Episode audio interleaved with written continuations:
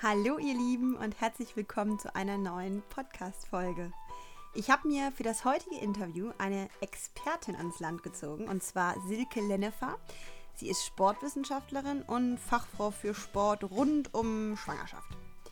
Sie ist auch Trainerin und leitet alle möglichen Kurse für Schwangere und Mamis und sie arbeitet auch bei urbia.de, ist, da ist sie als Expertin für alle Fragen da. Also jemand, der sich wirklich auskennt damit, was so gefragt ist bei Schwangeren und bei Mamis. Und heute beantwortet sie hier bei Kinga Baby alle Fragen rund um das Thema wieder fit werden nach der Geburt.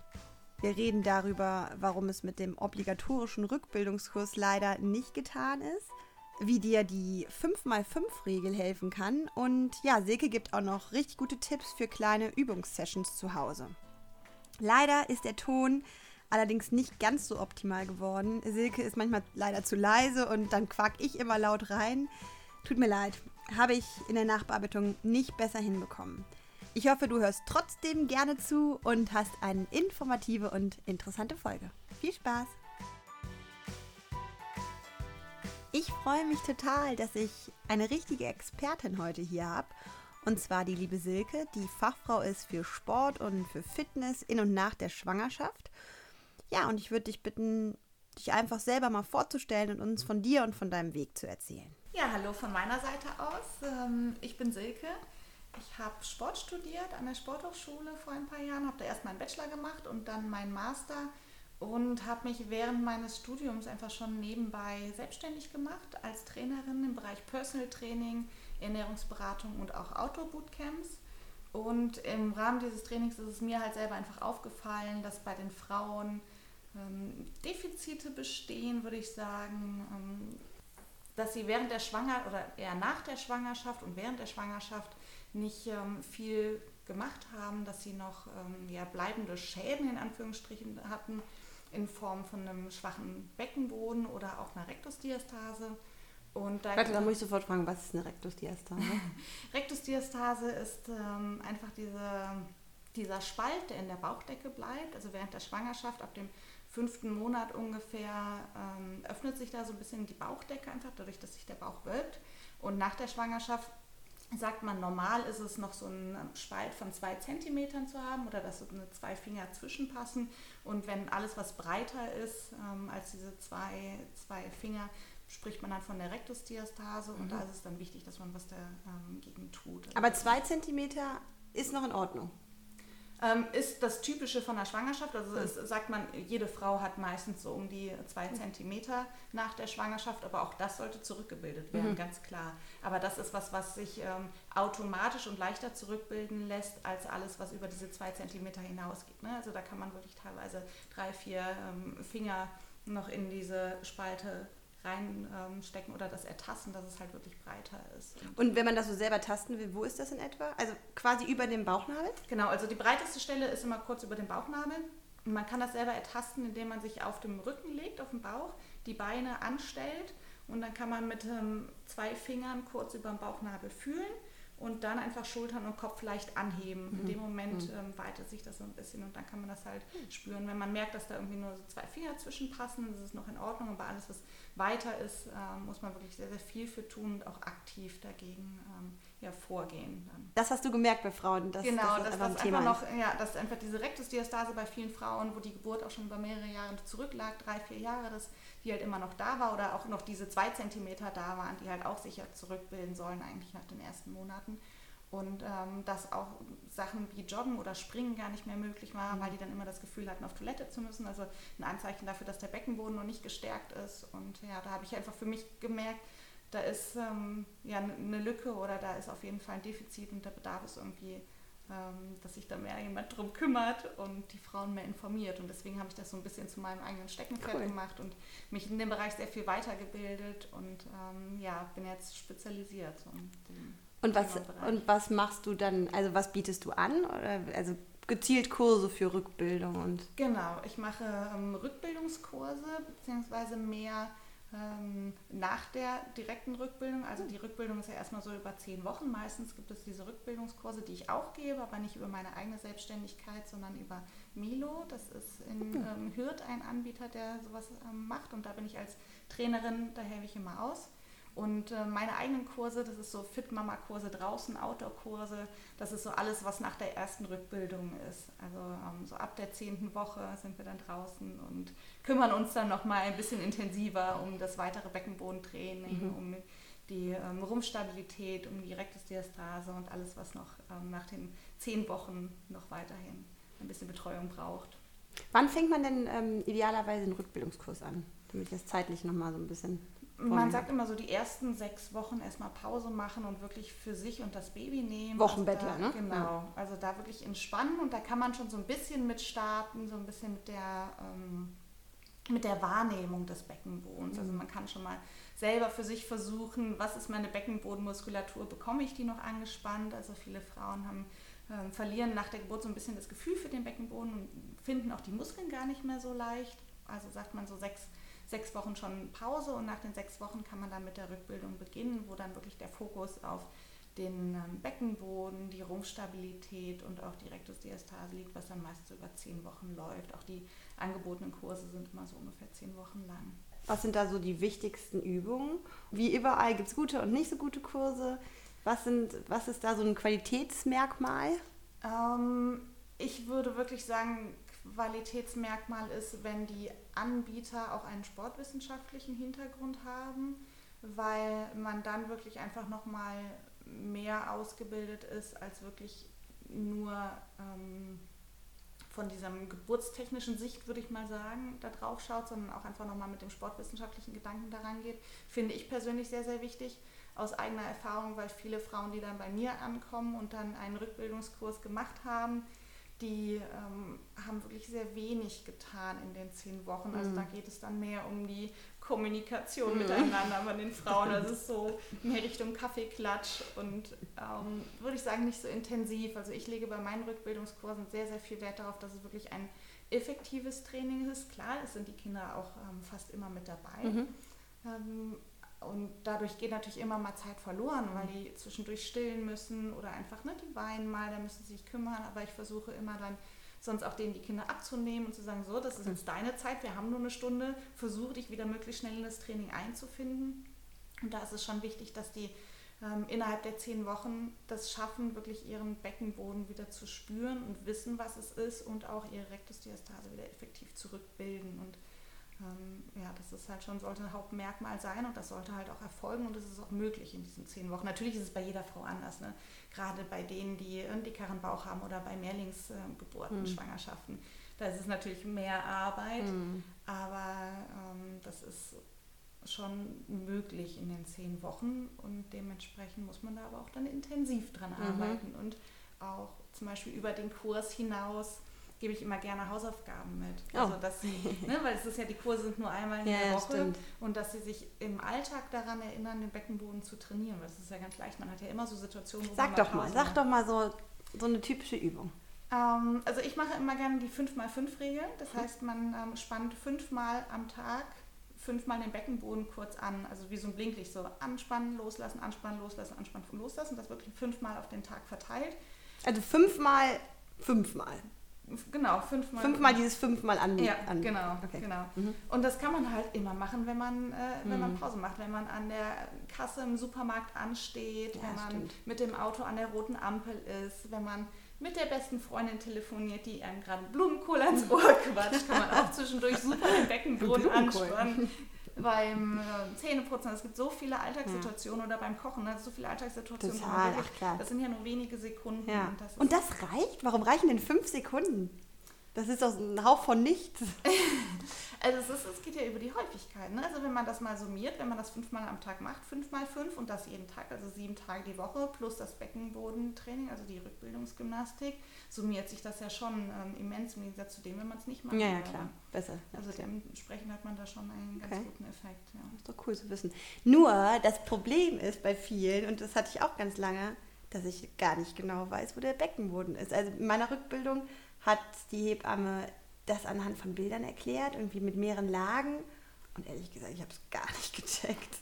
Das ist leider ganz, ganz typisch und ich finde es auch ähm, sehr schwierig, weil es auch für einen Trainer selber ähm, wenig Merkmale dafür gibt, ob es funktioniert oder nicht. Also ob das, was ich sage, bei den Frauen ankommt und mhm. ob sie auch die richtige Muskulatur anspannen. Ne? Es ist natürlich schwierig von, von außen zu sehen und ähm, in meinen zehn Wochen ist es dann halt auch häufig, dass dann nach der achten Woche dann irgendwann eine Mama auf mich zukommt und sagt, so Silke, heute weiß ich, was mein Beckenboden oh, ist. Ne? Cool. Also ist, ja, ja, gut. Ja, aber dann Besser haben, dann haben sie ihn nie. gefunden und dann können sie Krass. diese 5 Ihn gefunden, hört sich cool an. dann ähm, können sie halt dann diese 5x5-Regel auch effektiv nutzen. Also es ist, ähm, es ist schon schwierig und es ist... Wie erklärst ähm, du es denn? Ähm, also ich erkläre es wirklich tatsächlich immer erstmal mit dem, auch mit einem Beckenboden, den Sie selber anfassen können, also dass Sie sich angucken, mhm. anschauen können, wo sind die Muskeln und was für Muskeln sind das. Du hast einen Beckenboden so aus der, Medi also ja, die, die, Mediziner auch genau, so haben, einfach genau. Um ich weiß gar nicht, wie der aussieht. ja, also, also das, das, ist quasi ein Muskel. Das, ja, das sind, ähm, der Beckenboden besteht aus drei Muskelschichten. Und ähm, das ist einmal die äußerste Muskelschicht, das sind die Schließmuskeln halt alle, die alle drei. Und dann ähm, geht es zu zwei weiteren, also der mittleren Beckenbodenschicht und der tiefen Beckenbodenschicht. Und die kann man auch einzeln anspannen. Ja. Was, ne? ich kann also ich finde es noch immer so abgefahren, aber ja. Ne? Und da kann man halt ähm, ja, versuchen, ein bisschen mit Bildern zu arbeiten. Mhm. Also zum Beispiel bei, den, ähm, bei der äußeren Schicht ist natürlich die Öffnung verschließen. Das ist ja noch was, was jeder noch sich ganz gut vorstellen ja. kann. Und da kann man ja. dann auch isoliert ähm, zum Beispiel mit der Harnröhre arbeiten, also versucht es so anzuhalten, mhm. als müsste die auf die Toilette. Ne? Also so mit den einzelnen Schließmuskeln nochmal arbeiten. Dann ähm, bei der mittleren Schicht ist so ein bisschen das Gefühl, dass man das Stammbein nach oben Richtung Bauchnabel ziehen möchte. Mhm. Also wenn man das so erklärt. Ja, ja ich mache es, ne? macht das automatisch, wenn du sowas sagst, macht man das mit. genau, also das Stammbein nach oben ziehen und bei der dritten Schicht ähm, die verbindet die beiden Sitzbeinhöcker so ein bisschen miteinander. Und mhm. klar, die Sitzbeinhöcker ähm, sind Knochen, die kann man nicht zusammenziehen, aber wenn man sich vorstellt, dass man die Sitzbeinhöcker annähern möchte, also die zusammenziehen mhm. will, ja. dann kommt man an die dritte Schicht. Cool. Ran. Und, das ähm, geht ja eigentlich. Das geht. also wenn man so ein bisschen weiß, ja, da, da gibt es natürlich auch die wildesten äh, Verbildlichungen. Man soll sich vorstellen, man sitzt auf einer Wiese und versucht Gras zu zupfen oder äh, mit dem Po. Genau, genau. Oder Perlen aufzusammeln. Ja, ja, das oder, also, stimmt. Also, ne, da gibt es die. Ja. Äh, ich arbeite halt wirklich sehr gerne. Ich äh, spreche die Dinge gerne an und spreche wirklich gerne dann mit den einzelnen Muskeln oder wie man es wirklich machen kann, anstatt mit den Verbildlichungen. Aber manch einer Frau hilft es. Ja, ja, das ist also ja ganz wirklich, unterschiedlich. Ne? Also ich fand gerade total super dieses Plastische. Also dieses, was du gerade gesagt hast, dass du das erstmal so zeigst, ja. so wie so ein Beckenboden. Das, also das ist halt der Typ, ne? Ich bin ein total visueller Mensch und ich genau. hätte das gern plastisch, ja, und unterschiedlich, aber gut cool. mit Bildern arbeiten, ja. ne? Oder halt auch mit einem großen Plakat, wo man das dann drauf sieht. Einfach, dass man weiß, wo ist es, wo befindet sich dieser Muskel überhaupt und wo setzt der an und wo endet der ja. und wo verläuft der lang. Das hilft natürlich dann auch, dass man versucht, diese Region dann anzuspannen. Bei mir im, nach der Rückbildung habe ich mit Pilates angefangen wieder und da hat die eine ähm, Trainerin gesagt, schließe den Reißverschluss einer viel zu engen Jeans. Kriege ich da auch Teil des Beckenbodens? Ja, oder? Ähm, ich fand das sagen, nämlich total super, diese Vorstellung. dass man so den unteren Bauch anspannen ja. muss. Ja, also es ist, die Bauchspannung gehört natürlich auch mit dazu. Ne? Also während meines Beckenbodentrainings ist es immer ganz wichtig, dass der Bauchnabel Richtung Wirbelsäule zieht, ne? dass man da einfach die, die Spannung, Spannung hat. Und da ist es ja, um den Bauchnabel nach innen zu ziehen, ist ja diese ähm, Jeans-Verbildlichung eigentlich sehr, sehr gut. Ja. Okay, aber das ist nur die Grundspannung, das ist nicht der Beckenboden? Ähm, ich würde sagen, zusätzlich, aber nicht isolierte Beckenboden. Mhm. Nein, nein, nein. Mhm. Hm. Was ist das Ziel eigentlich? Dass wir diesen Muskel wieder, dass wir den Muskel wieder fester kriegen? Oder? Genau. Einfach den Muskel wieder zu stabilisieren, weil der Muskel ist im Zusammenhang mit der Bauchmuskulatur einfach die Rumpfstabilität. Und wenn man einen ähm, ja, nicht trainierten Beckenboden hat, das ist oft auch die Folge, also die Folge zieht es mit sich, dass man Rückenprobleme bekommt. Also hm. ein nicht stabiler Beckenboden und ähm, ein nicht stabiler Bauch führt halt auch zu ähm, Rückenproblemen, insbesondere im Lendenwirbelsäulenbereich. Hm. Und da wird auch der Rückschluss gar nicht gezogen. Also wie viele Leute haben ähm, hm. Rückenprobleme? Stimmt. Und da kommt aber niemand drauf und auch die normalen Ärzte sagen nie, ja, haben sie denn mal ihren Beckenboden nee. trainiert? Man denkt ja, das ist nur so ein Frauending genau. mit Schwangerschaft. Ist es aber überhaupt nicht. Also für Männer Krass. ist es genauso wichtig, auch den Beckenboden zu trainieren.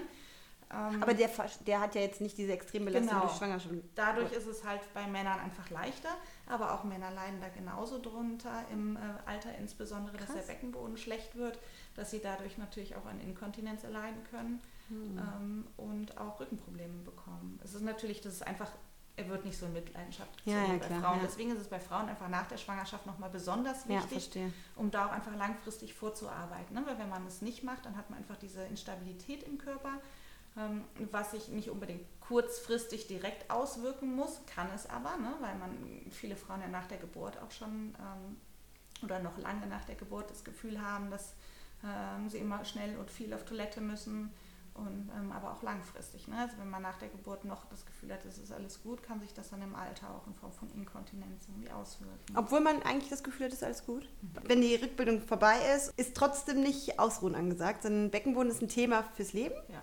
Oh shit.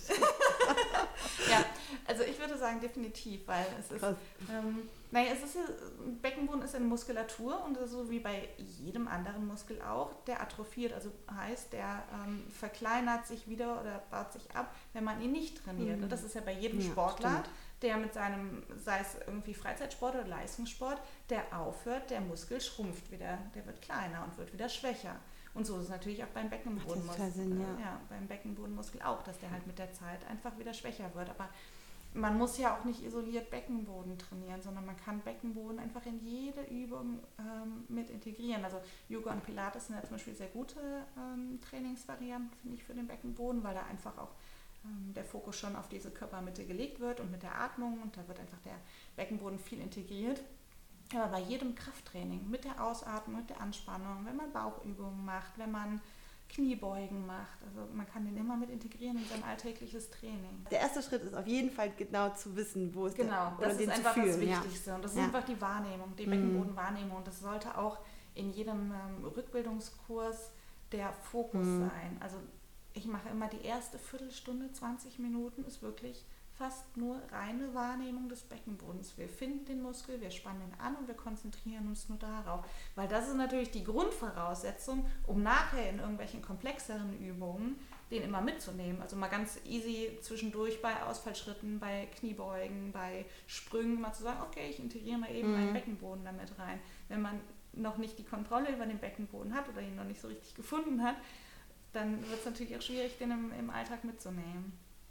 Und was ist jetzt, wenn jemand sagt, so Rückbildung habe ich gemacht, eigentlich hatte ich jetzt keine Probleme, aber ich merke einfach in solchen Situationen, wie du gerade gesagt hast, beim Trampolinspringen oder so, es ist, es ist offensichtlich noch nicht in Ordnung. Also es ist nichts, was man nicht wieder in Ordnung bringen kann. Super. Also sowohl beim Beckenboden als auch bei der Rektusdiastase, also bei den Frauen, die das ähm, einfach noch Jahre später erst bemerken oder dann erst den Fokus drauf legen, da kann man immer noch was gegen tun. Das ist kein langfristiger Schaden, der dann bleibt, wenn man es nicht direkt macht sondern man äh, kann es halt dann einfach später angehen.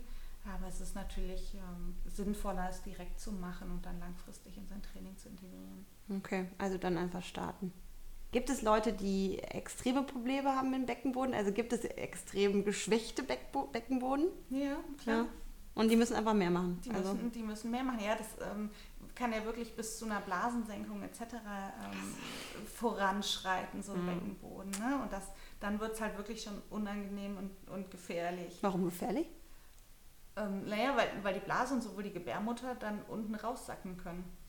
Und das, äh, das ist ja, jetzt wieder so bildlich irgendwie komisch. Ja, tatsächlich? Es ist, ja, es ist oh tatsächlich. Es ist, es ist, kein Bild, es ist wirklich die, die Realität. Schrecklich. Dass, die, das ist einfach, dass die Blase sich senken kann. Und ähm, dementsprechend braucht man einfach diese Stabilität, bevor sowas passiert. Ja, sollte ja, man ja. da ähm, mhm. frühzeitig also echt nochmal Fokus, Fokus genau. darauf. Also das, das ist aber der Worst Case, ne? das ist dann das ja, Schlimmste, klar. was passiert ähm, nach erstmal diesen ersten Symptomen, dass man zum Beispiel das Gefühl hat, dass man auf Toilette muss, wenn man springt oder nicht joggen kann, etc. Mhm. Und was, das finde ich, das fand ich jetzt interessant mit dem Joggen, das hatte ich jetzt noch gar nicht so auf dem Schirm. Aber klar, das ist einfach so eine Hoch-Runter-Bewegung. Genau, ne? einfach da, dadurch, dass man die Flugphase hat und dann wieder landet, ist es halt eine etwas intensivere Belastung für den Beckenboden. Also so kann man es auch einfach mal austesten. Einfach mal joggen gehen oder Trampolin springen und dann gucken, fühlt sich gut an. Weil jetzt so, wenn man das, wenn man das einfach nicht macht, weiß man ja vielleicht nie, ob der Beckenboden ein Problem hat. Ja, das stimmt. Also äh, man merkt es halt auch schon, ob man äh, gut einhalten kann, wenn man auf Toilette muss. So. Ne, das ist auch mal so ein ah. Anzeichen, ob man schon mal so ein bisschen ähm, ein paar Tröpfchen verliert oder so zwischendurch. Oder ähm, ob man, wenn man schon nur das Klo sieht, direkt lossprinten muss. Ähm, da kann man eigentlich das schon ganz gut dran erkennen. Mhm. Aber es ist natürlich auch am Joggen, sowas kriegt man dann schon schnell nochmal ein intensiveres Feedback. Ne? Also Ja. Ich würde jetzt nicht nach der Schwangerschaft empfehlen, direkt loszulaufen, Nein, nein. um mal den Test zu machen, sondern Joggen sollte man grundsätzlich auch erst dann starten, wenn der Beckenboden zurückgebildet Ah. ist. Aber wenn man glaubt, dass man den Beckenboden zurückgebildet hat und dann joggt und merkt, oh, das ist aber noch ein bisschen unangenehm oder ähm, man bekommt dann auch zum Beispiel Schmerzen so ein bisschen im Hüftbereich. Das ist dann auch, wenn, Hm. man, wenn man loslegt mit dem Joggen, das ist dann auch so ein Anzeichen dafür, dass die Hüfte einfach noch nicht stabil genug ist und der Beckenboden noch nicht stabil genug ist nach der Schwangerschaft. Mhm. Dadurch, dass sich alles, ähm, es weitet sich ja, ne? also die Schwangerschaftshormone sind ja auch dafür da, so ein bisschen die Sehnen und Bänder zu weiten, Ja. dass das Kind einfach ähm, eine leichtere Geburt hat oder Ja. durch den Geburtskanal durchpasst. Ist ja auch gut so, ne? Nur Genau, es hat seinen. Sinn, dass sich das alles, äh, dass sich das alles weitet, Ja. aber es braucht eine Zeit, bis sich das auch alles wieder ähm, zur Ursprungsform zurückkommt. Also Mhm. sowohl ähm, die Sehnen und Bänder an, an jeglichen Beingelenken und überall, als halt auch am Beckenboden. Und da gibt es ja sogar von Frauenärzten so Sachen, die man sich einführen muss. Was, was ist das? Ist das? Das ist ja auch alles mit dem Ziel, den Beckenboden zu kräftigen, ne? Genau. Also Wie das, nennt sich sowas? Kennst du sowas? Ähm, den Namen habe ich gerade gar nicht parat, wie das heißt, aber es ähm, gibt Hilfsmittel, die durch das normale Beckenbodentraining halt einfach noch mit eingeführt werden können, um das zu intensivieren, um quasi einen externen Faktor mit hinzuzuführen. Ähm, wird gerade bei den Frauen eingesetzt, die halt kein Gefühl dafür bekommen. Ne? Also wenn, wenn man wirklich es einfach nicht schafft, Stimmt, den Beckenboden anzuspannen, was soll man machen? Und da wird das dann halt einfach als, als Hilfsmittel benutzt. Das läuft auch über so Strom so ein bisschen. Ne? Also dass einfach durch die Vibration des Stroms der Beckenboden trainiert wird. Das ist so ein bisschen ähm, zusätzliches Hilfsmittel. Und es gibt auch ähm, ja, so eine Art Liebeskugeln, die gibt es mittlerweile auch bei DM. Echt Das, jetzt? Ja, werden aber nicht als Liebeskugeln Ja. deklariert, sondern sind halt einfach Beckenboden-Trainingsgeräte, Mhm. so ein Sportgerät für den Trainingsboden, äh, Beckenboden. Und die sind halt in unterschiedlichen Größen und unterschiedliches Gewicht. Das kann man sich halt auch einführen und dann erstmal ähm, auch einen kurzen Zeitraum erstmal nur tragen. Ne? Also da auf den Beckenboden nicht überstrapazieren, sondern. ähm, Und das einfach- trainiert automatisch, Genau, das trainiert automatisch. weil man es einbehält. Ja, wenn man es Okay. einbehält, genau. Ah. Und da kann man sich dann halt zeitlich steigern und halt auch ähm, vom Gewicht her steigern. Aber es ist selber, man sollte langsam damit anfangen und man kriegt dadurch halt auch tatsächlich Muskelkater, wenn man es Wahnsinn. ja, wenn man es übertreibt und sagt, okay, also so Beckenbodentrainer, die dann äh, sagen, ah, mein Beckenboden ist stark und laufen da erstmal zwei Stunden mit, äh, mit rum, das ist dann auch schon, äh, dass da wirklich richtig Muskelkater entsteht. Aber dann hat man, weiß man, wo, man, wo der Beckenboden ist. Ja, eigentlich gut, ne? spätestens beim Muskelkater, ja. Ja, genau. Jetzt haben wir ganz viel über Rückbildung und Beckenboden geredet, was ja auch wirklich total wichtig ist. Aber was gibt es denn noch Schwangere oder als Neumama so beachten sollte? Ähm, also ich würde sagen, man, es ist bei jeder Frau individuell, was es betrifft, wann sie mit dem Sport wieder loslegt oder welche Sportarten sie macht. Also das ist einfach, ähm, kommt darauf an, wie schnell man zurückgebildet ist. Zurückgebildet heißt jetzt, wie lange es gedauert hat, bis diese Spalte und Genau, der Beckenboden wieder. genau. Das heißt zurückgebildet, Ja. ne? Okay. Also ähm, ne, wenn man jetzt diese erstmal die sechs Wochen wirklich Wochenbett sich erholt und pausiert, darauf dann zehn Wochen aufbauend die Rückbildung macht, dann kann man langsam mit seinem Training wieder starten. Mhm. Langsam bedeutet aber wirklich, ähm, dass es auch für jede Frau speziell ist. Also eine Frau, die vor und während der Schwangerschaft schon viel Sport gemacht hat, kann natürlich dann auch schneller und intensiver ähm, wieder loslegen und kommt auch schneller wieder zu ihrem vorherigen Gewicht oder ähm, ja, Leistungsstärke wieder zurück. Eine Frau, die vorher keinen Sport gemacht hat oder Frauen, die zum Beispiel während der Schwangerschaft früh aufhören mussten wegen irgendwelchen ähm, Risikofaktoren, Stimmt. ne, weil die Schwangerschaft häufig, nicht genau nicht so positiv verlaufen ist. Da muss man natürlich einfach noch mal ein bisschen vorsichtiger sein und ähm, langsamer starten. Aber zum Beispiel Yoga und Pilates finde ich wunderbares Training. Ähm, das empfehle ich immer, Walken damit zu starten. Ist super draußen an der frischen Luft. Man Sieht halt nur so Banane aus. Ne? Das ist, ich komme noch immer nicht so richtig aber damit wenn klar. man, wenn man einen Kinderwagen vor sich her schiebt, Das stimmt, dann geht's. Genau, in die Sportklamotten wirft und eigentlich es ähm, nur macht, weil das Kind ein bisschen frische Luft draußen braucht, dann fällt es gar nicht so auf. Man Ja. muss halt nur ein zügiges Tempo beibehalten. Also einfach schön schnellen Schrittes gehen und dann kann man das auch schon mit den ersten Übungen kombinieren. Also sei es, wenn eine Bank kommt ähm, oder eine Mauer oder irgendwas, dass man da schon ein bisschen mit ähm, weiteren Übungen anfängt. Oder man hat ja auch, wenn man mit Kinderwagen unterwegs ist, kann man sich auch daran gut ähm, festhalten und so ein paar Beinübungen zwischendurch machen. Also da ist, dann, Mhm. ähm, Cool. kann man da dann ganz, ganz gut loslegen. Und es gibt ja auch ganz viele so Sportkurse mit Kind. Was f- findest du die gut? Kannst du die empfehlen? Ähm, ich betrachte das immer so von zwei Seiten. Auf der einen Seite finde ich es gut. Also ich habe ja auch meine Sportkurse mit, ähm, mit den Mamas. Und da sind dann die Kinder mit im Kinderwagen dabei. Das fängt dann meistens auch so zwischen der ähm, 8. und 10. Woche kommen die dann zu mir und legen damit los. Mm, Da sind die dann aber auch noch so klein, dass die dann viel auch noch schlafen.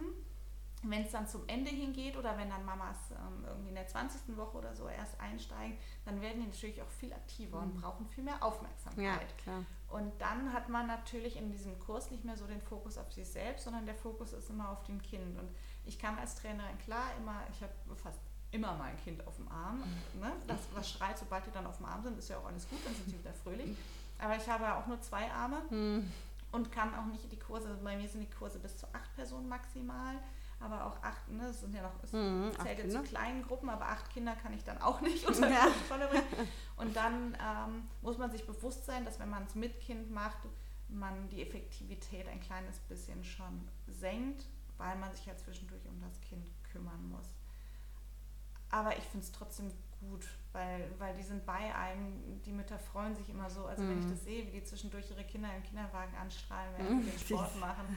Also es ist ganz toll. Wenn, wenn, wenn Glückshormone. ja, genau, wenn die mitkommen können. Aber ich finde es auch nicht schlecht, wenn man einfach mal sagt, so, das ist jetzt Mhm. meine Stunde. Ja. Und da kümmere ich mich wirklich ausschließlich nur um mich und um meinen Körper und ähm, da soll mich nichts ablenken. Also deswegen hat es Das beides ist ja auch meistens nur eine. Stunde in der Woche, ne? Genau. Das ist ja eigentlich auch. Ist, ist das genug? Wahrscheinlich sagst du jetzt nein, natürlich nicht. So ist es. Ja, ja, das ist eigentlich schon klar. ne, Nur, ja. Man muss es ja auch erstmal schaffen und in seinen Alltag integrieren. Mhm. Man, ich meine, wenn man ein Kind hat, dann stellt sich das ganze Leben auf den Kopf. Ja.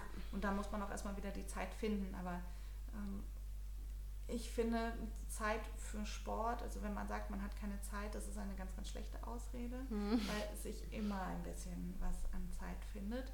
Und man muss auch nicht dreimal oder viermal in der Woche für zwei Stunden Sport machen, sondern es reichen auch so kleine Trainingseinheiten. Also ich bin ja ähm, Riesenfan von so kleinen Workouts über zehn Minuten zu Hause. Hm. Und wenn man das halt dann jeden Cool. Tag einfach integriert, dann Zehn Minuten ist ja echt und zehn ordentlich. Minuten kann man, kann man sich halt nehmen. Ne? Und zehn Minuten hat man meistens auch, dass das Kind mal schläft oder so.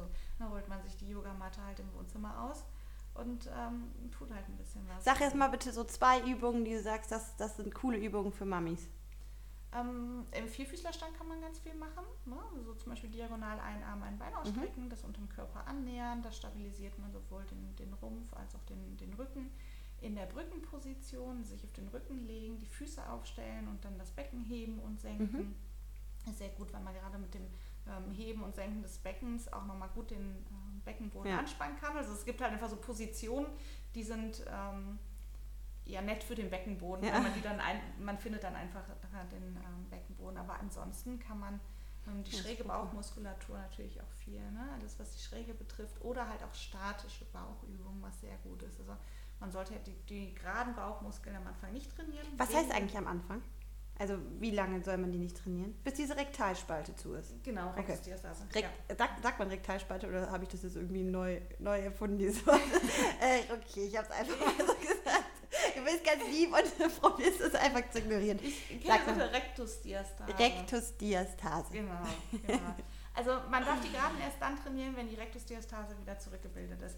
Wenn man ansonsten ähm, kontraproduktiv arbeitet, weil durch gerade Bauchmuskelübungen sowie Crunches ähm, öffnet sich das noch mehr. Also, Ah, öffnen sich noch mehr. Ja. Ui. Ja, durch das, durch das Verkürzen, also wenn man Ja. sich jetzt vorstellt, dass man ähm, sich aufrollt ja, und die Schulter Richtung, Richtung Hüfte zieht, dann geht das ja in die äh, Weite oder äh, In die Breite, genau, ne? Ja. das halt in die Mhm. Breite, die Muskeln. Deswegen nur statisch arbeiten, das ist sehr, sehr gut. Also, dass man die Tiefenmuskulatur anspannt, aber es keine Verkürzung dieses Muskels Ah. gibt. Und halt die schrägen Bauch. Also mit Atmung. Mit Atmung, genau. Immer, immer ausatmen, wenn man in die Anspannung geht. Ja. Aber das ist ähm, halt auch wieder von Frau zu Frau unterschiedlich. Ne? Bei manch einer, wo die Rektusdiastase überhaupt gar nicht so groß war, die ist natürlich schneller wieder an den Punkt zurück und kann dann auch wieder schneller mit den geraden Bauchmuskeln anfangen. Aber ähm, das dauert halt einfach schon so seine Zeit. Ne? Ja.